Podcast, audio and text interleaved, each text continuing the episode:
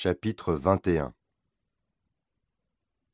Baldassario avait eu toute la journée pour méditer sur son échec. Il était totalement décomposé et attendait son sort avec résignation.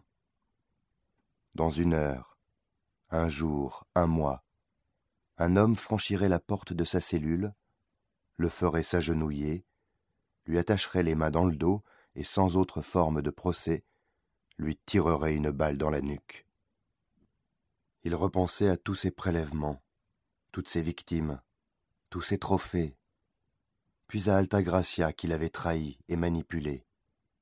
Pourquoi Finir seul dans un cachot avant d'être abattu comme un chien? La serrure claqua et Baldassario sursauta. Déjà? se dit-il. Yuang apparut dans l'encadrement de la porte. Sans rien dire, il regarda Baldassario pendant un long moment. Baldassario se leva et plongea son regard dans le sien. Les deux hommes continuèrent à se dévisager en silence. Enfin, Yuang eut une espèce de petit sourire, ou plutôt un rictus, que Baldassario ne parvenait pas à déchiffrer.